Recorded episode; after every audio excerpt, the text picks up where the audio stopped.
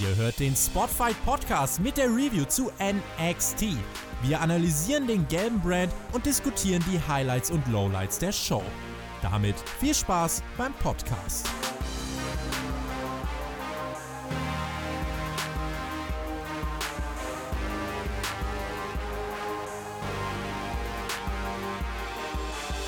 Donnerstag, der 16.07.2020. Zeit für die aktuelle NXT-Review hier beim Spotfight Wrestling Podcast. Das Great American Bash Special ist vorbei. Normalität stand heute wieder auf dem Programm. Wir haben einen neuen Double Champion und für heute ein NXT Women's Title Match geplant. Ihr wundert euch vielleicht, welche Stimme ihr da gerade hört. Ja, in der letzten NXT-Review erfahrt ihr warum, aber der Shaggy hat endlich seine gerechte Strafe bekommen, wurde von Jonathan suspendiert. Ich hoffe, du machst dir jetzt mal ernsthaft Gedanken, Shaggy. Kommen wir zu meinem heutigen Aufnahmepartner, den ich eigentlich schätze auf zwischen, zwischenmenschlicher Ebene. Ich bin ehrlich, ich bin wirklich ehrlich, ich mag dich, Mac, aber er hat die letzten Wochen einfach mal das Lager gewechselt. War bei AEW, jetzt darf er hier wieder bei NXT sein, feiert sein großes Comeback. Ich bin enttäuscht über deine Untreue. Hallo, Mac. Äh, was, was, ist denn, was ist denn hier los? Was sind das für Räume hier? Hier sieht alles anders aus. Das ist ja sehr ungemütlich hier geworden. Und da, da sitzt Chris mir auch hier gegenüber. Und Chris, ja, also dass ich dich hier nochmal sehe nach deinen, nach deinen Kellererfahrungen, das, das wundert mich. Äh, mich wundert das überhaupt, dass du von deinem hohen Ross runtergekommen bist hier, ja, vom hohen Main-Roster-Ross ja, im wahrsten Sinne und äh, hier Hallo sagst. Ich sag erstmal Hallo an unsere Zuhörer. Moinsen erstmal. Freue mich wieder für euch ein bisschen talken zu dürfen. Auch wenn ich sagen muss, ja, ich war im AEW-Lager und das hat mir auch sehr gut da drüben gefallen. Ich muss sagen, die Shows waren äh, sehr lecker anzuschauen. Und ich bin gespannt, was NXT mir heute geboten hat, weil ich habe ja jetzt wieder andere Einflüsse und kann da ein bisschen, äh, sage ich mal, neutraler auf manche Sachen gucken, weil ja, ich ein bisschen Pause hatte davon.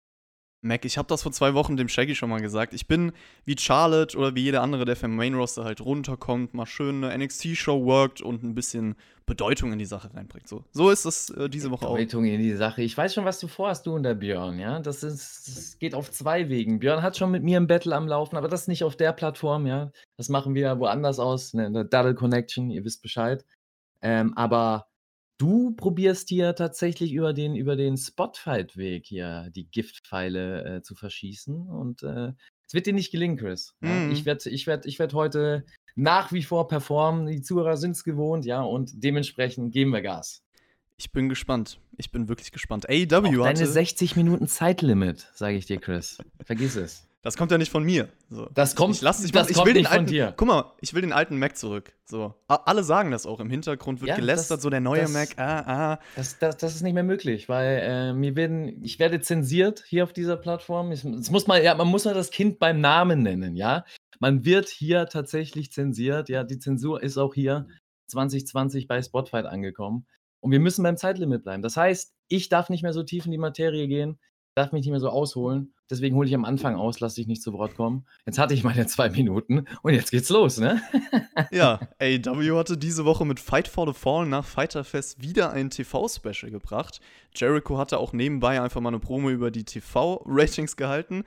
Team TJT hat schon drüber gesprochen. Also die Ausgabe ist bereits online, falls ihr euch das geben wollt. NXT hatte ja auch ein Special die letzten zwei Wochen. Als Intro diese Woche gab es einen Rückblick darauf. Außerdem gab es Glückwünsche des NXT-Rosters an Keith Lee.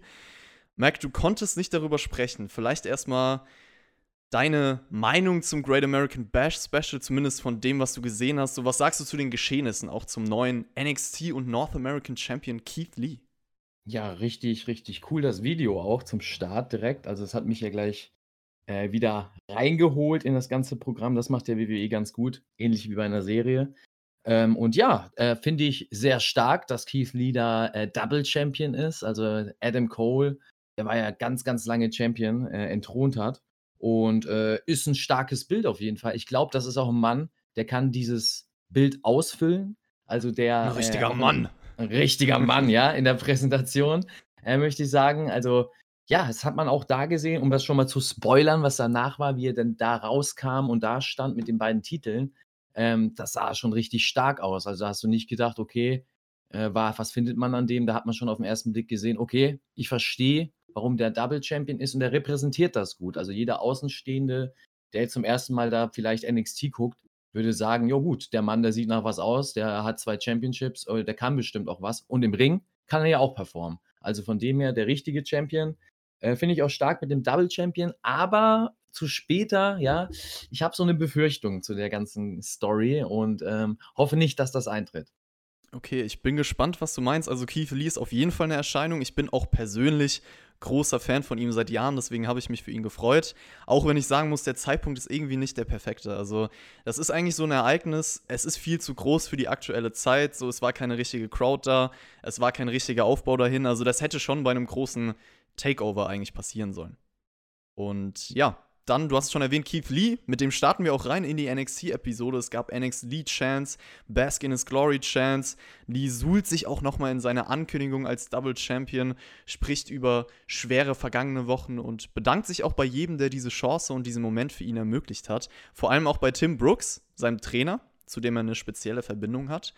Und, fand ich cool. Ja. Fand ich sehr stark, dass er das da rausgehauen hat. Und äh, auch die Reaktion fand ich diesmal äh, in der Halle auch wesentlich angenehmer. Also, es war authentischer, weil sie nicht auf alles überreagiert haben. Also, auch als er den Namen genannt hat, war da kurz so ein bisschen eher Stille in der Halle.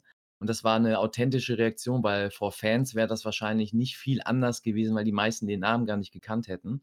Und das fand ich ganz gut. Also, ähm, das muss ich auch mal sagen, das ist mir aufgefallen zu eben vor ein paar Wochen bei NXT, wo das dann doch sehr, sehr monoton alles war mit der Crowd. Ich muss auch sagen, ich habe mir jetzt gar nicht irgendwas Negatives aufgeschrieben zur Crowd. Also vielleicht, weil man sich einfach schon dran gewöhnt hat. Aber vielleicht ist es auch einfach ein bisschen besser geworden, das kann man sagen. Weiter in der Promo geht es dann back to reality für Keith Lee. Er weiß, dass er auf jeden Fall jetzt eine Zielscheibe auf dem Rücken hat und dass jeder seinen Titel will. Es gibt eine ganz bestimmte Person, die auf seinem Weg eine Riesenrolle gespielt hat. Und zwar Dominik Dijakovic, der Lieblingswrestler von Damek, habe ich gehört. Aber erstmal bis hierhin, bevor wir über den lieben Dijakovic sprechen. Es ist ja häufig so, dass nach großen Titelgewinnen Faces die nächste Show rauskommen und sich bei allen bedanken. Du hast schon gesagt, Keith Lee ist eine Erscheinung. War das für dich hier eher so same old oder hast du es gefühlt?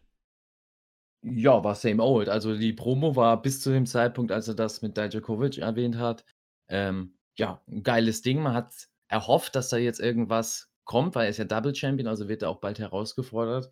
Irgendwas Großes und ich finde es in dem Sinn halt schade. Also, das ist halt so typisch WWE. Das ist halt, ah, hm, das versteht man halt hm. nicht. Man hat einfach, oh Gott, man hat so viele Lugas, nein, man hat so viele Leute im Hintergrund. Ähm, Namen, man kann so viele Dream-Matches herauszaubern, ähm, aber man macht es nicht. Man bringt halt einfach den same old shit und Keith Lee gegen Dijakovic, so gut das auch sein mag für den einen oder anderen Zuschauer, ist ein Match, was man auch bei NXT jetzt mindestens schon drei, vier Mal gesehen hat, wenn nicht sogar mehr. Und äh, alle Leute, die ein bisschen im Indie-Wrestling bewandert sind, wissen, dass sie dieses Match mindestens schon 50 Mal gesehen haben in sämtlichen mhm. Promotions. Mhm. Und das ist halt einfach ausgelutscht. Das ist halt einfach, egal was sie da machen, man hat alles schon mal gesehen und das wird an diesem Abend nicht anders sein. Und dementsprechend, ähm, ja, ist man, egal ob man äh, den persönlich auch nicht mag, den Wrestler oder nicht, äh, ist man da schon so, ja gut, gut, dann sehen wir halt dieses Match wieder. Und ähm, ja, fand ich schade, weil ich habe erhofft, dass da direkt mehr kommt und ähm, ja, dass man einfach ein Produkt heiß macht. Ne? Das ist ja, man hat die geile Plattform und man nutzt das halt nicht. Und das finde ich halt immer so ein bisschen schade. Also ich fand die Keith Lee Promo irgendwie sympathisch auf jeden Fall. Also er kommt halt ehrlich und menschlich rüber, das mag ich an ihm. Und äh, auch in der Art und Weise, wie er generell seine Promos rüberbringt, die Pausen, die er setzt, er betont gewisse Wörter, um denen mehr Gewicht zu verleihen. Zum Beispiel dieses Let's do it tonight. Und das korreliert einfach sehr gut mit seinem Charakter, um es mal so auszudrücken. Dominik Dijakovic rockt auch ein Chad Gaspard-Shirt, wem das aufgefallen ist. Der ist ja kürzlich verstorben, also schöne Tribute an dieser Stelle. Irgendwie. Und ähm, du hast es angesprochen, wir kriegen dieses Match. Er hat vorher noch gemeint, dass es ja eigentlich dein Moment ist, Keith Lee. Und Keith Lee ist anderer Meinung, weil er eigentlich durch Dijakovic, durch diese Fehde, diese Chance überhaupt bekommen hat. Und äh, Dijakovic würde halt so viel aus ihm rausholen wie kein anderer. Außerdem liebt Keith Lee einfach den Wettbewerb und deswegen gibt es dieses Match. Ich finde es auch problematisch, weil wir jetzt direkt wieder so ein großes Double-Title-Match bekommen. Ohne viel Aufbau. Und äh, diese Matches sollten einfach besonders das, sein. Dadurch geht die Relevanz verloren. Ja, das wäre aber nicht problematisch, wäre das irgendwie ein überraschender Big Banger Name, ne? Also, ich sag mal so, es hat ja jetzt in den letzten Tagen so ein bisschen Spekulation wieder bei, äh, Twitter wollte schon Twitch sagen, ja, bei Twitter stattgefunden. Und, ähm, ja, da war ja unter anderem solche Namen im Pod wie Kevin Owens. Und ich meine jetzt mal nur rein im Fantasy-Booking. Stell dir mal vor, so ein Name wäre dann als Dijakovic äh, beziehungsweise als als Lee, ähm, rausgekommen, der dann tatsächlich auch im Programm bleibt, wie 'n Kevin Owens. Und das wäre doch viel interessanter gewesen und hätte doch sicherlich, denke ich mal, mehr in den Ratings auch eingebracht, als das Match, was man halt in den letzten Monaten häufiger gesehen hat. Aber, das, aber findest du, dass das auch direkt ein Double-Title-Match hätte werden sollen? Weil mein, mein Problem ist halt an der Sache, dass NXT in, in letzter Zeit viel zu häufig irgendwelche Big-Matches ohne Sinn und Zweck bookt. Und ich finde nicht, ich selbst wenn Kevin Owens da jetzt rausgekommen wäre, der hätte natürlich gerne ein Match gegen Keith Lee haben können, aber nicht direkt um die Titel so. Warum? Ja, Kritik ist gerechtfertigt. Ich weiß, woher das kommt. Also sehe ich völlig. Aber es geht um Ratings. Es geht um den War gegen äh, AEW. Und da finde ich das Mittel völlig valide. Du kennst es ja selber. Du bist ja auch mit im Boot bei unseren äh, ja, Raw vs. Nitro Reviews. Und da siehst du es ja auch. Der WCW damals und WWF damals, die haben ja auch ähm, sehr, sehr viel Hotshot-Booking betrieben. WWF am Anfang noch nicht so, aber WCW vor allem. Und äh, da war es ja genauso, ne? Da ging es darum, Namen zu droppen und irgendwelche Skandale, irgendwelche Schocker zu produzieren, damit am nächsten Tag in der, oder in der nächsten Woche wieder reingeschalten wird. Und das ist hier halt nicht anders. Und ich glaube, so ein Double Champion, das zieht halt immer noch, vor allem Keith Lee, der hat halt eine große Fanbase aus dem Indie-Bereich, der hat aber auch eine große Fanbase gewinnen können im NXT-Universum, sage ich jetzt mal so. Und das zieht schon Interesse. Und wenn du das dann bookst, egal gegen wen, glaube ich schon, dass da eher Leute einschalten, als wenn er da normaler Champion wäre. Also man kann auf jeden Fall nicht verneinen, dass NXT die letzten Wochen in den Ratings bei AEW oder gegen AEW vorne lag, auch wenn man nur auf das Gesamtrating halt guckt und nicht auf eine gewisse Demo. Ich bin gespannt, ob es diese Woche vielleicht auch wieder funktioniert hat. Also da müssen wir abwarten. Ich denke mal, Später, wir nehmen das jetzt hier nachmittags auf, später kommen ja die Ratings. Ich bin wirklich gespannt, auch weil AEW noch dieses Special so dagegen gesetzt hat. Und mal schauen, ob dieses Hotshot-Booking, wie du es gerne nennst, hier auch wieder funktioniert hat. An sich wollte ich aber noch sagen, dass Dominik Dijakovic jetzt rein aus dieser Perspektive sich die Chance ja auch nicht wirklich verdient hat. Das wäre noch so ein Kritikpunkt von mir, weil er ja die letzten Wochen eigentlich abwesend war. Und ich finde halt, man sollte zu so einem Double-Title-Match aufgebaut Chris, wir sind hier nicht beim richtigen Wrestling, wir sind hier beim Entertainment, ja? Chris, ja, da bist du, da bist du im falschen Boot. Okay. Ja, das ist, ist, ist äh, willkommen in der Realität, ja, willkommen bei NXT. Dann kommen wir aber mal zu einer Sache, die irgendwo ganz cool ist. Und zwar hat man es ja trotzdem versucht, durch die Story und Historie der beiden das zu begründen. Also es kommt ja nicht aus dem Nichts so. Ich finde diesen Fokus auf den Wettbewerbsaspekt zwischen den beiden auch cool. Anders als du muss ich auch sagen, dass ich die Rivalität mag, weil ich den Stil, den die beiden in den Matches worken, immer cool finde. Also die Ansetzung an sich sagt mir zu, auch wenn es natürlich, du hast es erwähnt, viel zu oft schon passiert ist und ich das Match auch schon vor WWE-Zeiten genug gesehen habe. Aber ist ja. das Match ein Match für dich, äh, jetzt 3 Uhr nachts aufzustehen oder wach zu bleiben, um das zu gucken? Nein. Und vielleicht äh, 20 Euro zu oder 10 Euro zu investieren, um in dem Stream das live zu gucken? Nee, das auf jeden Fall nicht inzwischen. Siehst du, und das meine ich halt eben. Das würde mit einem anderen Namen gelingen, denke ich. Wenn das, das eben frisches Match wäre. Das, das, kann auf jeden Fall sein, ja. Möchte ich gar nicht abstreiten. Also, wie gesagt, mir war es einfach too much, dass man jetzt direkt wieder so ein großes Double-Title-Match bekommt. Und vor allem, wenn man bedenkt, dass wir auch noch ein großes Frauentitel-Match bekommen bei dieser Show. Zwei auf einmal. Wir haben dann auch später noch Tegan Nox gesehen, die sich auf den Weg zu Halle gemacht hat. Auch Io Shirai. Und äh, später reden wir natürlich auch über dieses Match und über das Double-Title-Match. Wir kommen aber jetzt erstmal zum ersten Match dieser Show wie bei NXT. Oh, wir ja. befinden uns nämlich in der Korakuen Hall in Tokio, wie ihr alle wisst. Und das klingt, oder das hat für mich direkt nach so einem Klassiker ausgesehen. So Tomohiro Ishii gegen Kazuchika Okada. Äh, beide liefern sich direkt eine lange Chop-Schlacht. Es ist ein stiffes Match mit vielen Lariats. Ah, lass ihn. Egal. Ishii no-sellt den berühmten Dropkick von Okada. Der Rainmaker wird ausgekontert und Ishii zeigt den Brainbuster, kann sich tatsächlich den Sieg nach 20 Minuten holen, Mac. Wie hatten dir das als Opener gefallen? Well, ich habe dich jetzt mal ausreden lassen, weil du warst nicht zu bremsen gerade. Ja, man hat das vielleicht noch gehört, aber ich weiß nicht. Ja? Dieser Euphorie von dir. Äh, du bist irgendwie falsch, Chris. Ja, ich weiß nicht, was bei dir los Warte ist. mal. Du redest von Okada und äh, Ishii und, und äh, Karuken Hall und das ist schön, finde ich auch geil, äh, schönes Wrestling, vor allem geiles Storytelling, äh, aber das ist leider nicht hier passiert. Obwohl, ich möchte sagen, das Match war auch gut hier, aber es war leider kein äh, New Japan Pro Wrestling Match. Also Chris, ich weiß nicht, was du hier probierst, ja, aber ähm, dein, dein, deine, deine kleinen fiesen Tricks, die gelingen hier nicht, ja. Das stimmt ja, wir sind bei NXT. Ich bin ein bisschen verwirrt. Ich kenne ja eigentlich nur Raw und SmackDown hier bei Spotify, deswegen, ja, ja tragt mir bitte das, nicht nach. Ja, das ist, das ist dieses von oben herab. Ja, dieses von oben herab, aber das kann. Ist mir doch eh egal, so, was hier passiert. Der Podcast ist ja nur NXT, ja, ist ja gar nicht ist, wichtig. Ich, ich merke das schon. Und das konnte, das konnte Damien Priest früher auch, aber jetzt scheint er auf einmal anders zu sein. Bei dem scheint das auch Klick gemacht zu haben, wie bei manch anderen. Nicht bei dir, aber bei ihm schon, weil er war jetzt auf der guten Seite gegen Cameron Grimes. Ja, da reden wir gleich drüber. Ich muss noch sagen, äh, wenn wir jetzt schon kurz über New Japan gesprochen haben, kleine Werbung. Morgen gibt es nämlich für euch am Freitag, den 17. Juli, ein Special New Japan Podcast exklusiv auf Patreon. Wir oh. zwei liefern euch einen kleinen was? Einstieg in das Produkt, ganz kurz, was es ausmacht und sprechen über das aktuelle Geschehen auch. Ja, Mac. Wir zwei. Wir zwei. Okay. Breaking News. Ja, gut, dass ich davon nichts weiß, aber äh, für gutes Wrestling, da kann man mich ja, da kann man mich ja tatsächlich rauslocken. Das sind so, du streust jetzt so Brotkrumen ne, in, in, in, in den Ofen langsam. Ich check das. Du bist die Hexe. Du bist die böse Hexe. Zeig dich. Du hast es schon angedeutet, Maxter. Wir kommen wieder zum aktuellen NXT-Geschehen. Tatsächlich war das erste Match der Show natürlich Damian Priest gegen Cameron Grimes. Und äh, Priest haut ihn erstmal direkt mit einem Big Boot um. Story des Matches wurde klar gemacht. Priest eigentlich derjenige, der Grimes abfertigt. Dieser zählt für ihn. Natürlich bekommt Grimes auch seine Momente in dem Match, keine Frage. Es gibt aber dann nach der Werbepause ein Lariat von Priest, ein Razor's Edge auf den Apron. Ich weiß noch Zeiten, als diese Kevin Owens Pop-Up Powerbomb auf den Apron immer das Ende bedeutet hat bei NXT. Schön, Jetzt, dass du das erwähnst direkt. Ja. Weil das, das habe ich mir auch ganz groß rausgeschrieben, ja. Aber geh erstmal weiter. Mach erstmal weiter, ja. Zurück im Ring äh, kann dann Grimes Priest ein paar Mal einrollen und diesen Flipping Slam zeigen. Ich muss sagen, den liebe ich schon immer, weil bei PWG zum Beispiel hat er den immer so geil umgesetzt mit den Publikumsreaktionen, dieser große Überraschungsmoment.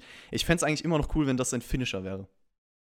Ja, definitiv. Aber da waren so einige Moves, die Finisher hätten sein können in anderen Zeiten. Das stimmt. Grimes dann am Ende noch mit ein bisschen Trash Talk und dann kann Priest The Reckoning vom zweiten Seil durchbringen und sich nach 10 Minuten den Sieg holen, Mac. Oh ja, also fand ich doch, äh, wie du es auch schon gesagt hast, eigentlich ein ganz flottes und äh, gutes Match zum Start der Show. Guter Opener. Äh, Priest hat sich gezeigt.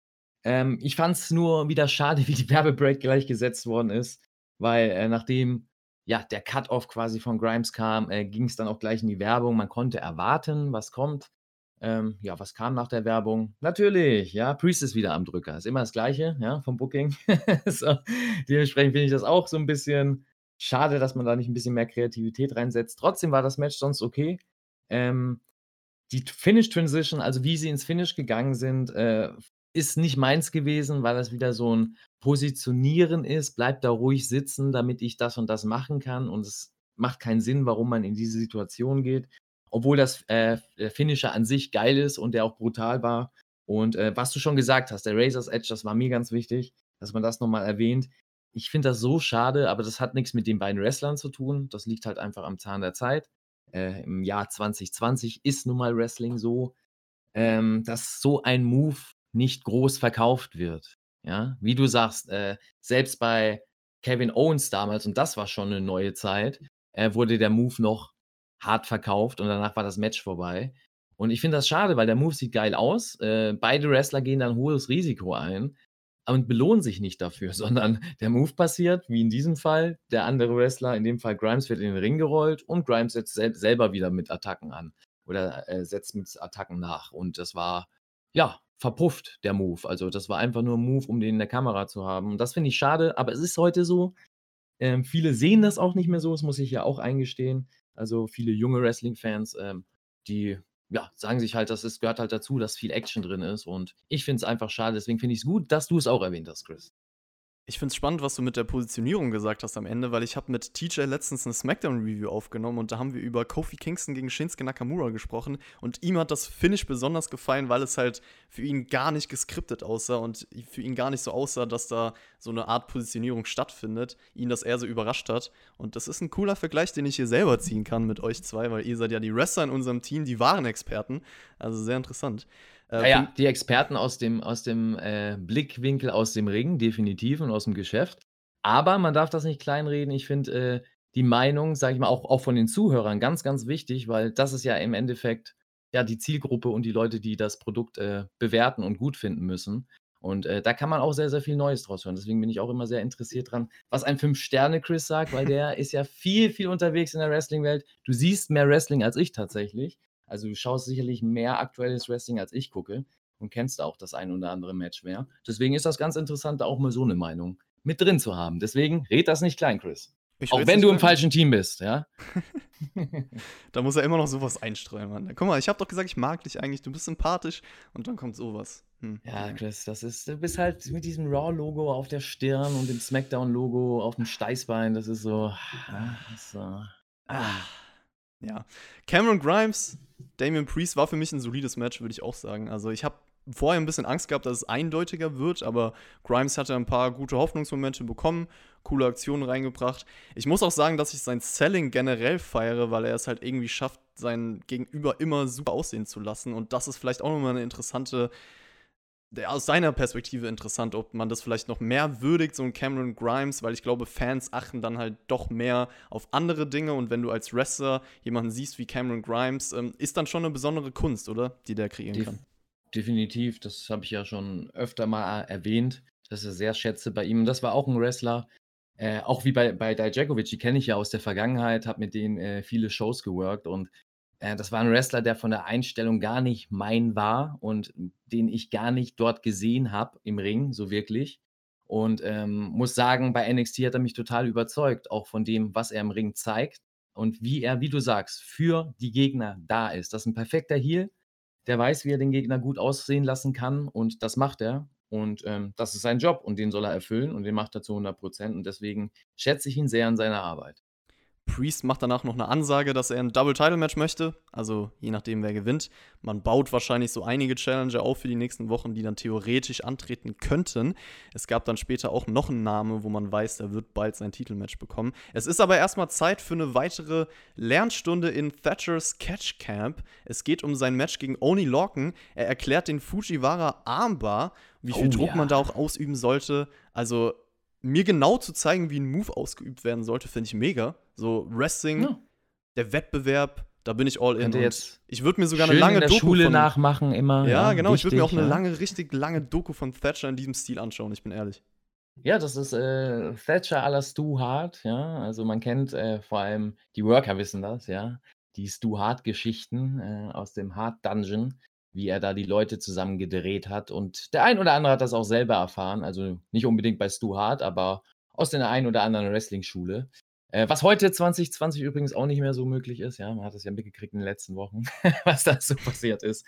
Und äh, ja, das ist schön zu sehen, dass man da bei WWE äh, drauf reagiert und Thatcher ganz schön in Szene setzt und genauso äh, in Szene setzt, wie man ihn auch am besten in Szene setzen kann, finde ich, im WWE-Produkt eben als äh, realen Ringer, als, als roughen Catcher, der da seine Tricks auspackt und seine Schüler da nochmal ein bisschen quält und nochmal einen mitgibt. Und du willst dich mit dem nicht anlegen, schon sein Gesicht sagt alles aus, dass du wahrscheinlich mit Schmerzen da rausgehst oder ja, eher noch höchstwahrscheinlicher kaputt da rausgehst, ja. so. Und das ist sehr, sehr geil. Also ich habe das Segment sehr gefeiert und äh, nicht nur, weil ich Thatcher sehr mag, sondern weil das Segment auch einfach gut produziert war. Und finde ich gut. Es gibt so einen Touch von ähm, ja, realistischem Storytelling bei WWE. Uh, real recognize real, kann man so schön uh. sagen. Hier der Maxter, was er gerade tut mit Thatcher. Ja, ich finde, er soll mir bitte einfach nach jedem Match seine genaue Taktik erklären und warum er welchen Move wann eingesetzt hat. Ich bin, ich bin da ein richtiger Nerd, das würde ich feiern. Also gib's mir. So, apropos äh, feiern, der Shaggy feiert ja die Shotzi Blackheart und die kam mit ihrem Panzer auch danach raus. Oh ja, die kam da rausgerast, Mhm. tritt Mhm. an gegen Indy Hartwell und ich dachte mir schon so, ach, wie schade, dass der Shaggy nicht über seine Geliebte sprechen kann. Oder Mac? Die, ja, das, das ist, ist, muss ich auch sagen, also es, es schmerzt schon, Shaggy hier nicht Warte, hören warte, Mac, warte ja, kurz. Ja? Ähm, ich bekomme hier gerade was vom Chef in die Ohren. Also wer es nicht weiß, oh Gott, ich wollte das eigentlich gar nicht sagen, aber es ist wie bei den WWE-Kommentatoren. Exposes. Man hat Vince in den Ohren da und bei mir ist halt der Tobi die ganze Zeit im Ohr, um zu kontrollieren, Und da was habt ihr es, ja? Mhm. Wegen dem Zeitlimit me- meckert er bestimmt schon wieder, oder? Äh, auch, aber anscheinend müssen wir eine kurze Werbepause einlegen. Okay? Äh, Keine ja. Zeit, aber Werbung. Ja, gut. Ja, anscheinend. Äh, wir sind gleich wieder für euch da.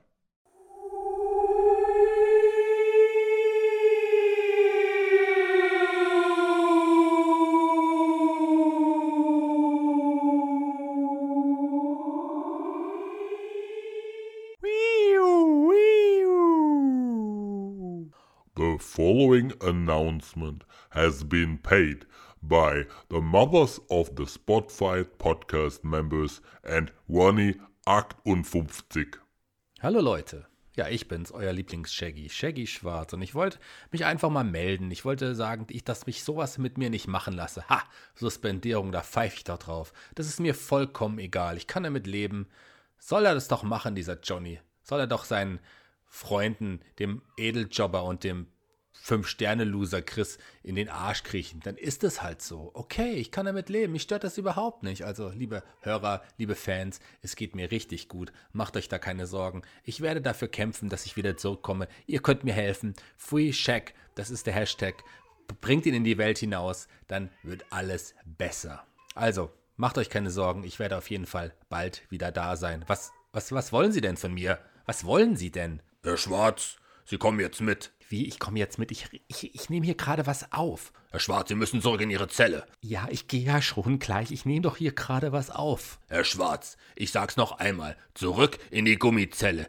Sie sind gefährlich. Wir müssen uns um Sie kümmern. Nehmen Sie Ihre Medikamente, dann wird alles gut. Ja, ich, ist, ist ja in Ordnung. Ich, ich, ich, ich, ich komme ja jetzt mit. Fassen Sie mich doch nicht so grob an. Aua!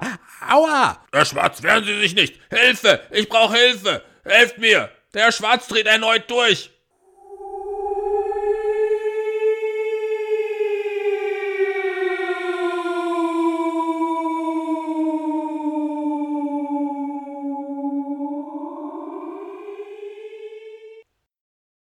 Äh, okay. Was, hä? Was war das denn jetzt? Also erstmal Tobi. Tobi, der Shaggy. Der Mann ist suspendiert. Weißt du, was das heißt? Suspendiert zu sein? Er darf hier eigentlich nicht sprechen. Und jetzt will der Shaggy hier Mitleid erzeugen mit seinem Rumgeheule, ohne Spaß. Sich jetzt noch in die Opferrolle zu stellen, ist das feigste, was ich seit, also was ich je von einem Menschen gesehen habe. Ich bin wirklich entsetzt. Also, dass Shaggy sowas ertragen muss, das hätte ich nicht gedacht. Jetzt fängt er auch Also, noch an. Shaggy. Ich helfe dir da raus, Shaggy. Irgendwie, irgendwie finden wir da einen Weg.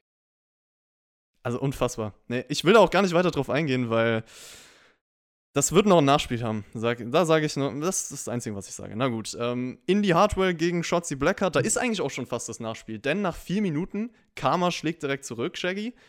Shotzi Blackheart hat verloren. Robert Ih. Stone kam kurz vorm Finish mit einem Gipsbein zum Ring, lenkt den Aber Rap was für ein ab. kreatives Finish. Es Also, war ein wow. kreatives Finish für dich. Da bin ich jetzt mal gespannt. Also, Elia oder Elia hat ja. Shotzi attackiert und so hat dann Indy Hardwell das Match gewonnen. Sag uns doch, warum dieses Finish so stark für dich war. Ja, weil das, weil das das kreativste Finish ever ist, was man im Wrestling-Business sehen Ich habe kann. schon kurz aufgegeben, aber ja, mach Ja. weiter. Also, also, Ich dachte schon, ja, jetzt das, enttäuschst du mich, aber du weißt ja, das was ich so- zu dem Finish sage. So, ja, das ist, das ist natürlich, natürlich ist das das Chris-Finish, ja. Oder auch für andere das WWE 0815-Finish, ja. Also, wie lösen wir das Problem? Wir machen das so wie immer, ja. Man lässt jemanden eingreifen, Referee sieht das nicht und dann wird der andere gepinnt, ja, durch eine Aktion. Und in dem Fall sogar gar nicht mal so gut, weil ich finde schon, dass das ein bisschen boah, flach war mit dem Big Boot, Bump und dann war es das. Also vorher der Bump vom dritten Seil und dann ein Big Boot gefressen, die kleine Shotzi. Vorher in, im Match hat sie viel größere Aktionen gefressen.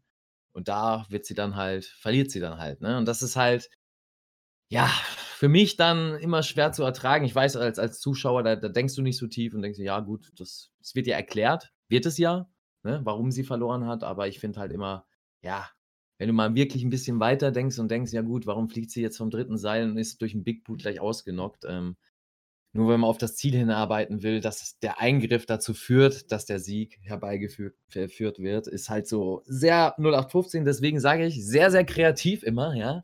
Es freut mich immer. Ähm, das freut mich dann auch wieder hier bei NXT zu sein, sowas zu sehen. Aber Mac, es führt doch die Story weiter, dieses DQ-Finish. Ja. Macht Ja, es. Toll, ne? Ja. Das ist geil. Das ist geil. Ja, nee, also meine Meinung dürfte, denke ich mal, bekannt sein. Das Match war kurz, hat aber durch dieses DQ-Finish natürlich nochmal gelitten, war eigentlich nur für die Story da, aber ich stimme dir da absolut zu. Das ist halt sowas von faul und unkreativ, dass ich hier nicht sitze und sagen kann, oh ja, es hat die Story weitergeführt, weil wie oft haben wir das jetzt schon gesehen und ich will, dass man sich endlich mal was anderes äh, überlegt in die Richtung. Ich finde Shotzi, ja, Aber äh, man muss sagen, das Positive an dem Match finde ich, und das war von den Workerinnen und nicht vom Booking, dafür können sie nichts.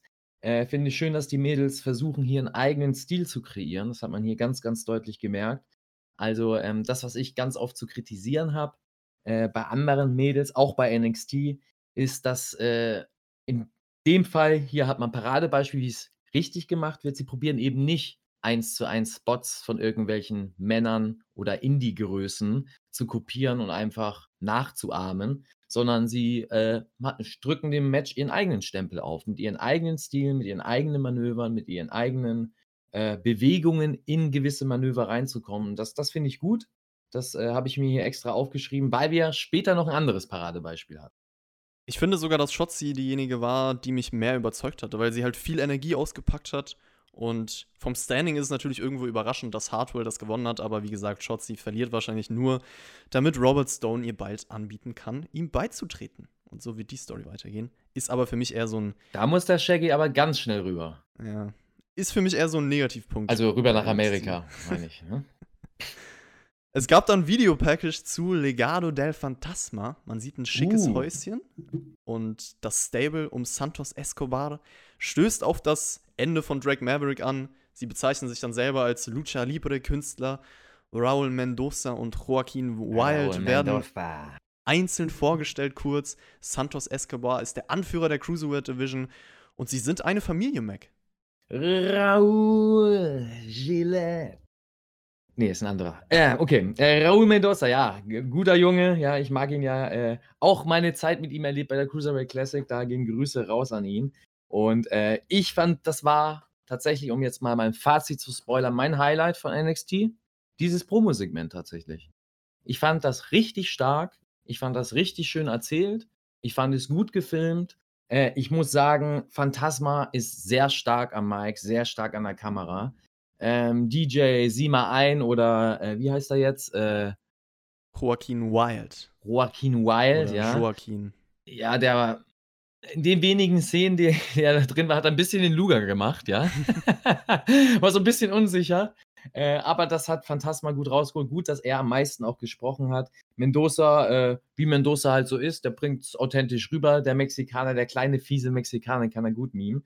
Und ähm, ja, ich finde das Stable cool. Ich finde das interessant. Ich finde es vor allem mal schön bei WWE zu sehen, dass Mexikaner nicht als ja, Sombrero tra tragende, Tequila trinkende Gärtner dargestellt werden, sondern äh, ein anderes Klischee mal erfüllt wird, ein, ein moderneres Klischee, und zwar das Klischee des, ja, sollen wir sagen, mexikanischen. Mafia, Drogenkartell-Bosses. Ähm, und das finde ich ein bisschen äh, moderner, ja, ein bisschen, äh, ja, wie soll man sagen, ist ein anderes Klischee. Ist das, ist das weniger rassistisch? Nee, ist es nicht. Aber es ist, es ist zumindest moderner. Also daher gehen da Props raus und äh, finde ich sehr geil. Und das wurde cool erzählt, sah aus wie in einer Serie. Und ich hatte tatsächlich Bock auf mehr gekriegt dadurch. Also, das war wirklich was, äh, wo ich dann sagen muss, das finde ich stark, wenn das was bewirkt, wo ich sage, ey, das interessiert mich. Ich möchte mehr davon wissen. Und das haben sie bewirkt. Ich weiß noch, dass ich Sima Ion früher, als ich kleiner war, als er noch bei TNA war, so 2012 um den Zeitraum extrem gefeiert habe. Ist mir nur gerade so in den Sinn gekommen. Das glaube ich. Du, du, du. Ja, war nee, da hat er noch gar nicht die Tröte gehabt. Ich glaube war nicht, aber war vorher. irgendwie ein fresher Typ Ja. mit seinen hochgegelten Haaren und seinem extravaganten In-Ring-Style. Also ich kann mich noch dran erinnern. Aber ich fand Ja, das das, war Video mit, das, das war kurz vor dem Nackenbruch, mit, wo er den genau mit ähm, Sanjay. Nee, Jesse Sörensen. Okay, aber da hat er auch, glaube ich, eine Fehde mit. Auf jeden Fall diese X-Division-Title-Run-Zeit. Mhm. Mhm. Ja. Ich fand das Video aber auch gut, weil auch die Intention von, von diesem Stable klar wird und jeder kurz vorgestellt wurde, was die Leute ausmacht. Und ich finde, so stellt man halt ein Stable generell vor. Mir gefällt auch so die Ausstrahlung, den Charme, den die Leute mitbringen. Da ist auf jeden Fall Potenzial da. Und ich frage mich fandest auch, du nicht auch. Oh, sorry. Ich frage mich auch, was der nächste Gegner von Santos Escobar wird. Weil ich finde ja, so ein Stable braucht immer ebenbürtige Gegner. Ich frage mich halt, ob er jetzt erstmal einen Aufbaugegner noch bekommt oder direkt so einen dicken Fisch. Definitiv fragt man sich das. Aber, was ich mich auch frage, und da frage ich dich, fandest du nicht auch, dass der Cruiserweight-Titel zum ersten Mal big wirkte? Ja, auf jeden Fall. Also ist ja automatisch, wenn du als Wrestler einen Charakter hast und eine gewisse Story erzählt wird darum, dann ist der Titel auch wichtiger. Ein Wrestler macht Das bestätigt auch meine Meinung, dass ich auch sage, der, der Wrestler macht den Titel aus und nicht umgekehrt. Und äh, hier sieht man das einfach. Auch die Story, die darum erzählt wird. Also der Cruiserweight-Titel, der eigentlich als, ja, würde ich schon behaupten, verlorener Titel galt im Standing, der wirkt mal wieder interessant durch diese Gruppierung, durch diesen Charakter Phantasma. Und da muss ich tatsächlich sagen, hat NXT bis jetzt alles richtig gemacht in der Story-Erzählung. Und mal gucken, wo das hingeht. Ihr könnt ja gerne in die Kommentare schreiben, wenn ihr euch als nächsten Santos Escobar-Gegner wünscht. Ich überlege gerade und mir fällt ein Kushida ein, der halt immer noch da im NXT-Roster rumdümpelt. So eine große Fehde gegen Prinz Kushida David. oder sowas, ja. Aber da gibt es auf jeden Fall Möglichkeiten, kann man so sagen. So, wir kriegen jetzt schon das NXT und North American Double Title Match Keith Lee gegen Dominik Dijakovic. Main Event. Es ist nicht mal ein Main Event einer TV-Show, Ah. das sollte es eigentlich sein, finde ich, so ein Double Title Match. Aber gut, Damn, ich dachte, jetzt ist es schon vorbei. nee, es ist nicht vorbei. Es ist, ist noch Aber ein wir sind nicht, ah, wir sind nicht in den Review. Okay, ja, sind nicht die 45 Minuten. Ich war schon eingestellt drauf. 45 Minuten, höchstens 55. Ah, haben wir es geschafft. weiter, immer weiter, immer munter weiter. Es gab auf jeden Fall faire Respektgesten von beiden am Anfang. Die lassen sich auch Zeit, tasten sich ran, weil sie sich ja gut kennen. Und auch ganz nett, wie sie sich immer wieder anlächeln. Es gab dann kurz auch so einen Shoulder-Tackle- und Chop-Wettkampf. Und Lee verhindert dieses Mal gegen das Plexiglas zu rennen. Da muss ich sagen, solche Callbacks zu vergangenen Matches würdige ich immer, weil er letzte Woche es halt nicht geschafft hat, das zu verhindern. Und das ist irgendwie so ein ganz cooles Detail. Gegen Ende hat man dann ein paar Big Moves eingebaut und Keith Lee War, gewinnt. war das gleichzusetzen für dich wie das Zusammenbrechen von Kenny Omega unter der Clothesline beziehungsweise dem Rainmaker von Okada und Okada konnte somit den Rainmaker nicht ansetzen in diesem dramatischen Match? War das gleichzusetzen damit? Warum musst du denn jetzt immer so einen der epischsten Momente im Wrestling ever aufzählen? Nein, natürlich nicht, Mac. Aber es Ja. war trotzdem cool. Okay. Ja, und Keith Lee hat das Match dann gewonnen nach einer Viertelstunde via Big Bang Catastrophe. Mac, ich weiß, du bist nicht der größte Fan dieser Matchserie von den beiden. War denn hier irgendwas anders? Nein, also es war nicht anders. Das Match hatte die gleiche gute Qualität für den einen oder anderen Zuschauer. Ähm, und das Finish hatte zumindest ordentlich Impact. Das muss ich mal sagen. Das sah gut aus. Das hat äh, Lee auch schön durchgezogen. Die beiden kennen sich auch. Die wissen, wie sie da miteinander umzugehen haben. Und zum Glück auch der richtige Sieger äh, mit Keith Lee. Und ähm, ja, kann man so machen. Okay, ja, also ich fand, das Match war schon wieder ein schöner Mix aus Härte und Athletik. Sie wissen eigentlich, wie man Big Moves dramatisch einbaut, aber ich muss sagen, in diesem Fall war mir das für ein Titelmatch viel zu wenig Spannung. Und wenn ich das zum Beispiel, natürlich sollte man jetzt auch nicht, weil das eine war ein Takeover-Match und das andere ist jetzt hier ein TV-Match, aber trotzdem, wenn ich mir dieses Takeover-Portal-Match anschaue, ich weiß nicht, wie du das fandest, aber das war für mich großartig, so. Und ähm, ich fand, dieses hier dagegen wirkte viel weniger besonders, hat nicht die Art von Emotionen kreiert, die jetzt vielleicht. Aber liegt das an den an der Work oder einfach nur an dem Fakt, dass keine Zuschauer da sind, die das Ich würde in dem Fall sagen, können? dass es auch am Work lag.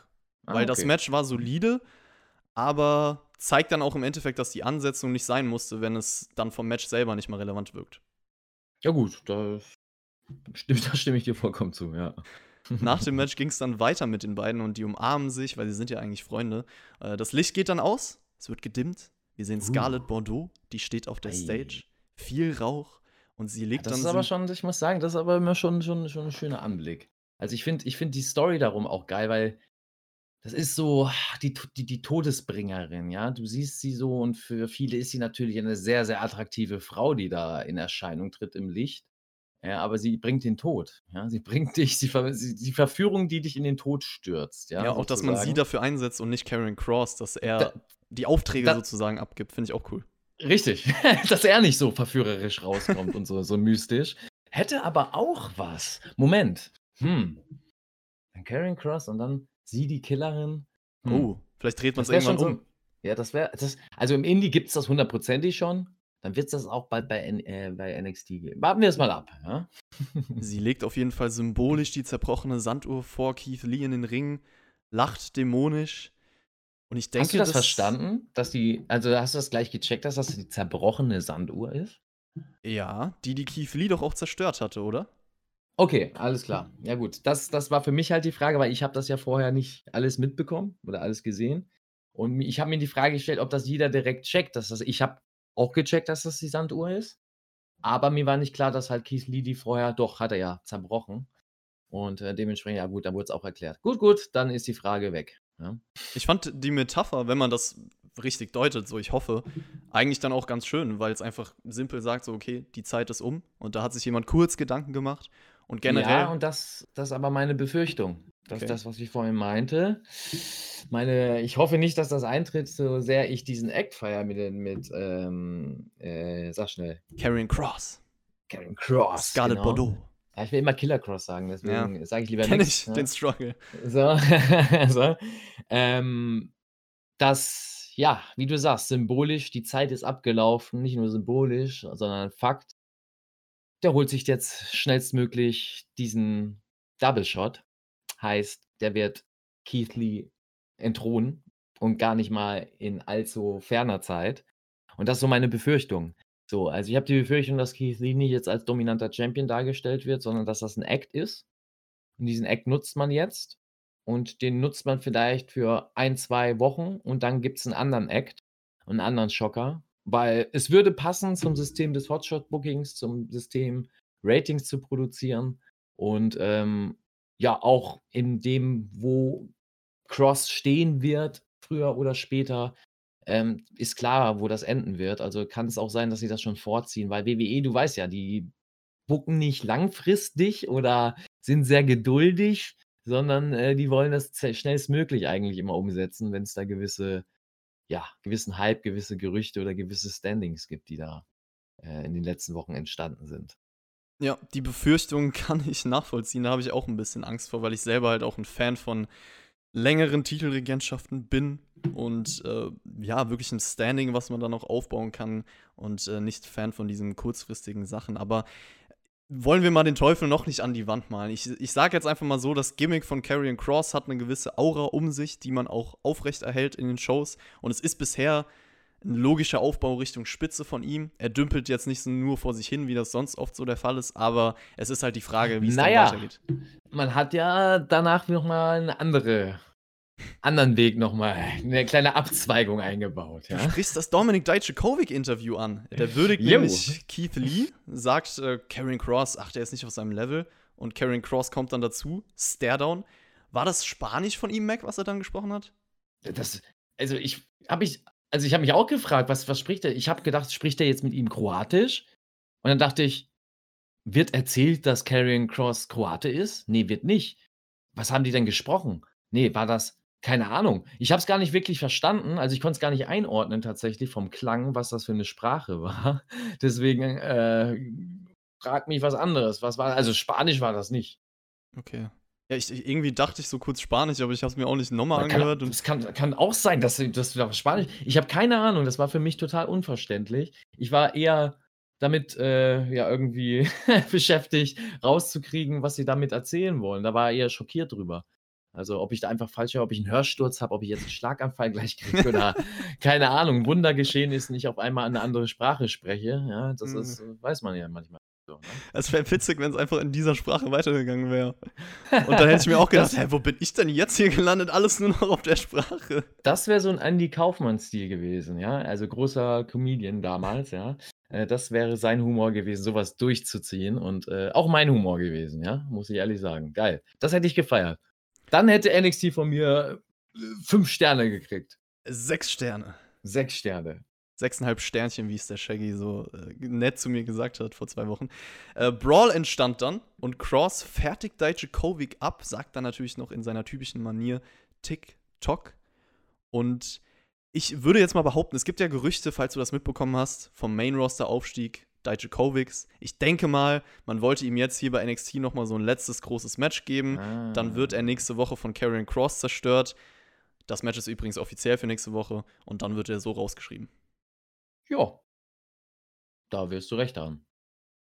Ja, ist halt, ist halt einfach so, ne? Das ist. Willkommen. Äh, It is what it is. It is what it is. So, wir sehen dann nochmal Timothy Thatcher und be der besiegt Denzel Desjardins in nicht mal zwei Minuten. Denzel. Denzel.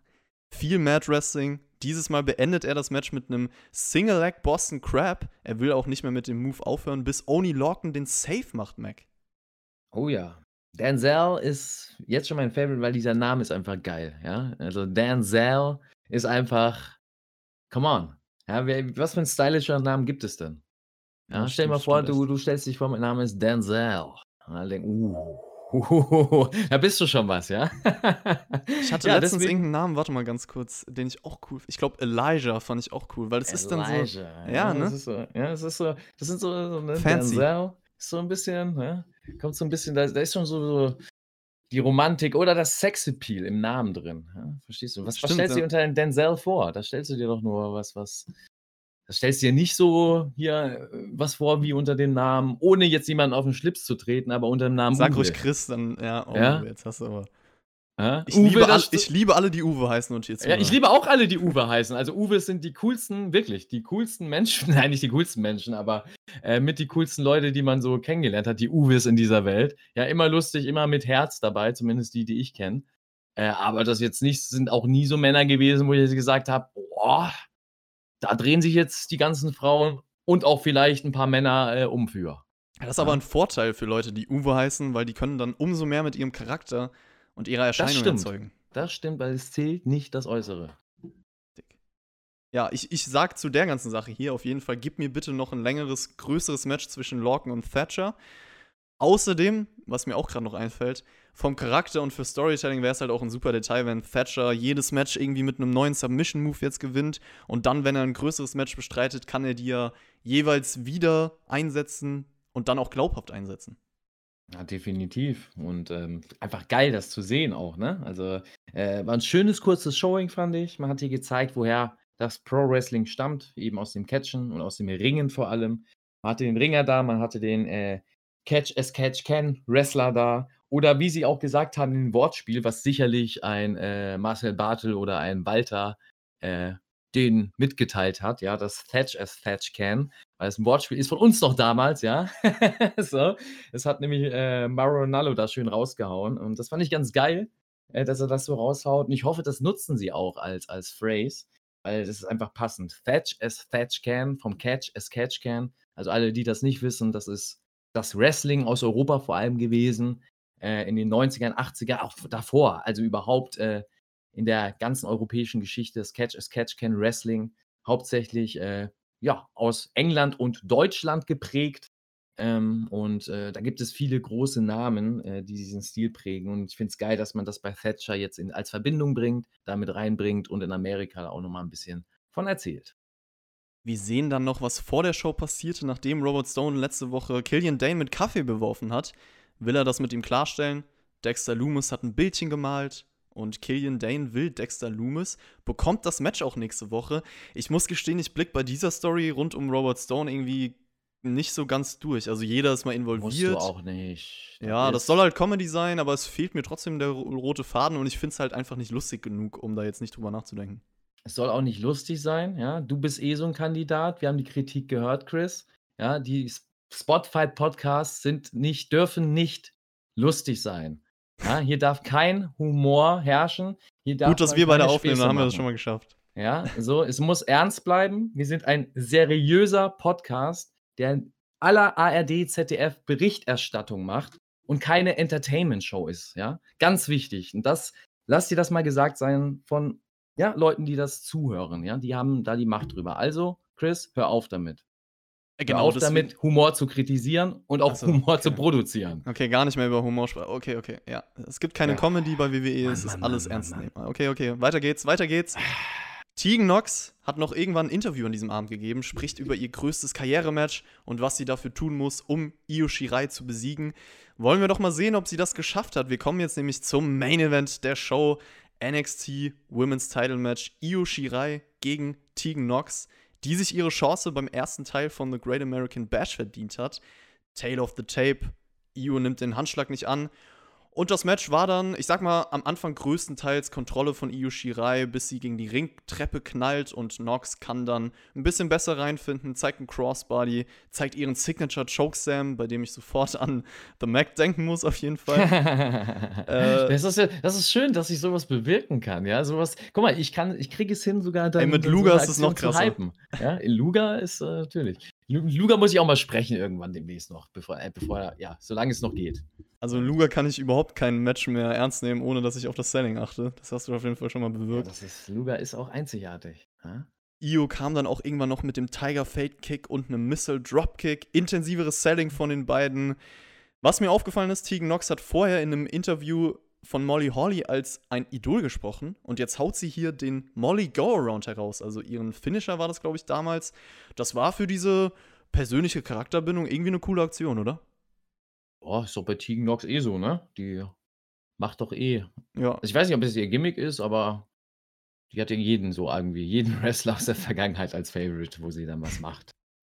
Okay, dann kam noch, äh, also dieser Move führte nur zu einem Nearfall. Io mit dem Showtay, habe ich gefeiert. Und dem Moonsault zum Ja, Sieg. Palm Strike, ja, das war der schöne Palm Strike. Also da, allein deswegen liebe ich Io Shirai.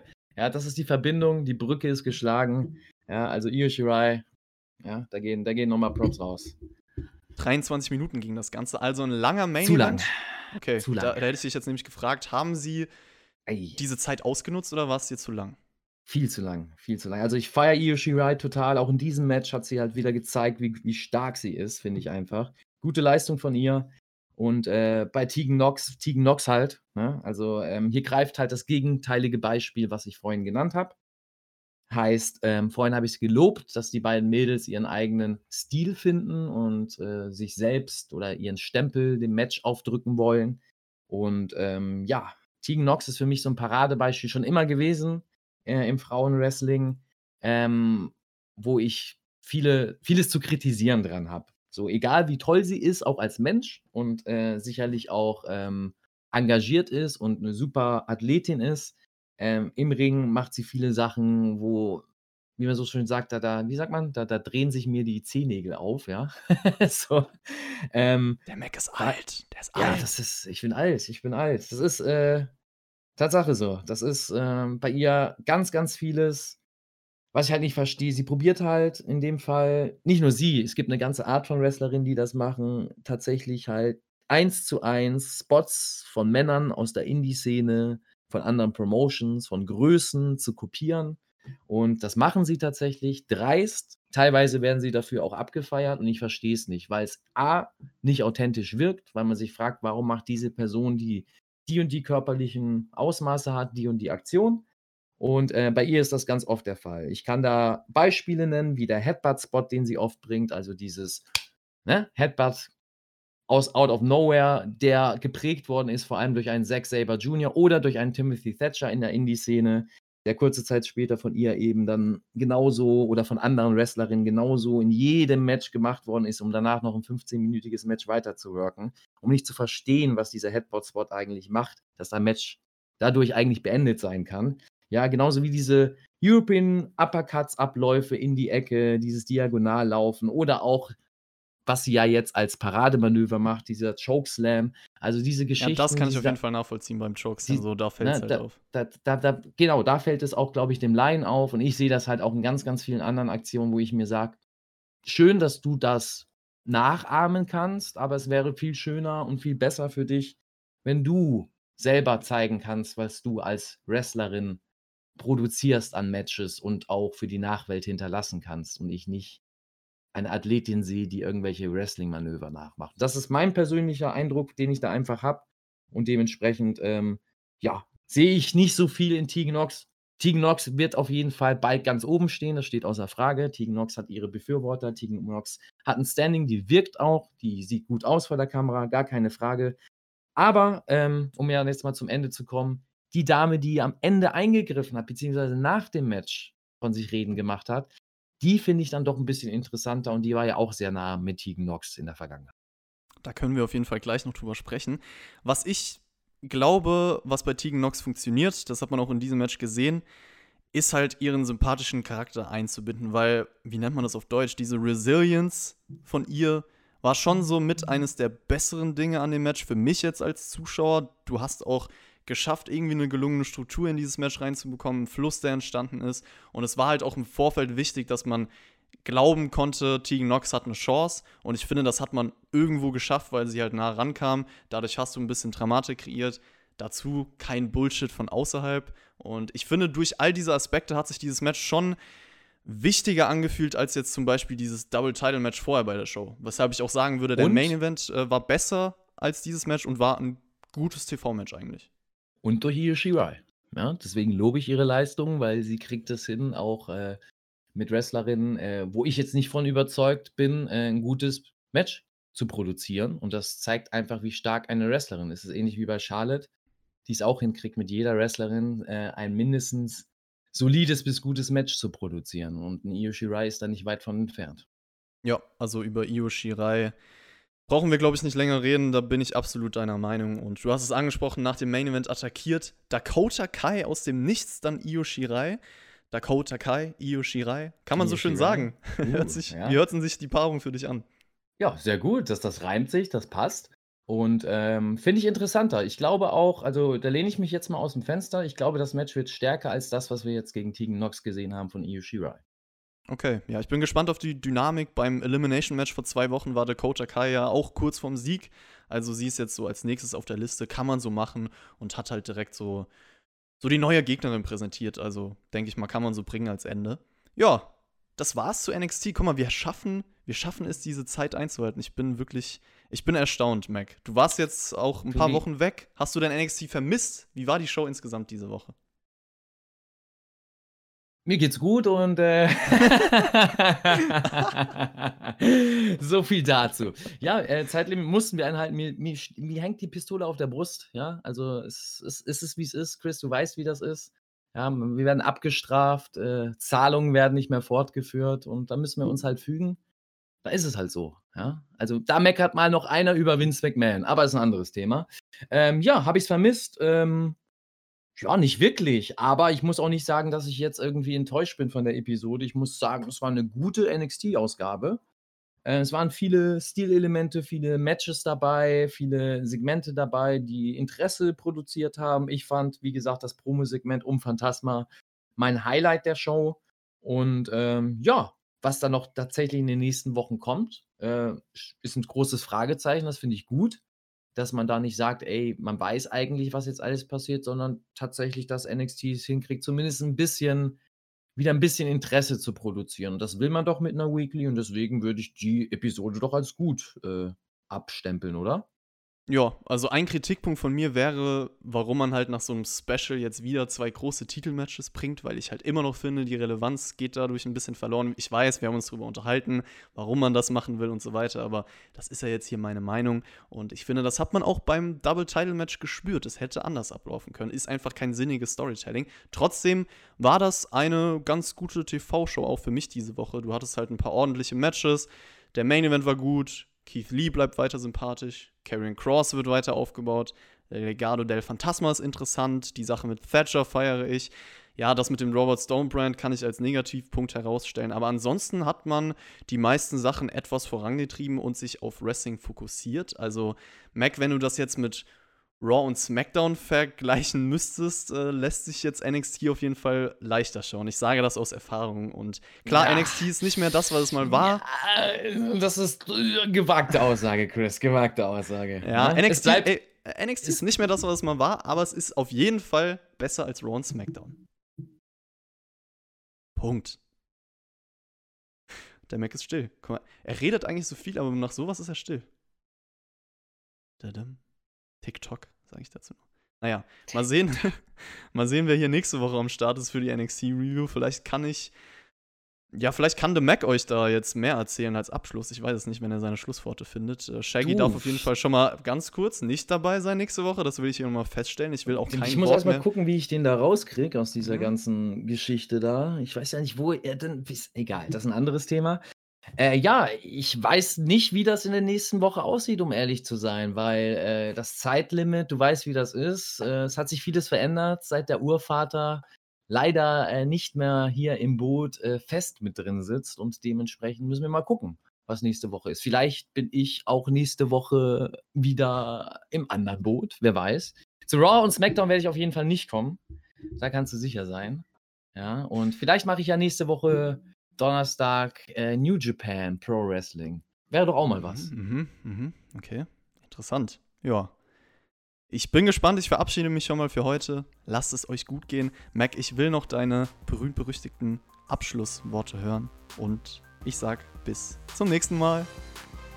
Auch wenn es sehr hart war, Chris, mit dir heute, bedanke ich mich trotzdem für den äh, netten Schnack. Ja, hat trotzdem Spaß gemacht. Ich hoffe, ihr hattet Spaß beim Zuhören. Wünsche euch einen entspannten Tag, kommt gut durch den Tag. Und ja, ein herzliches Tudaloo von mir.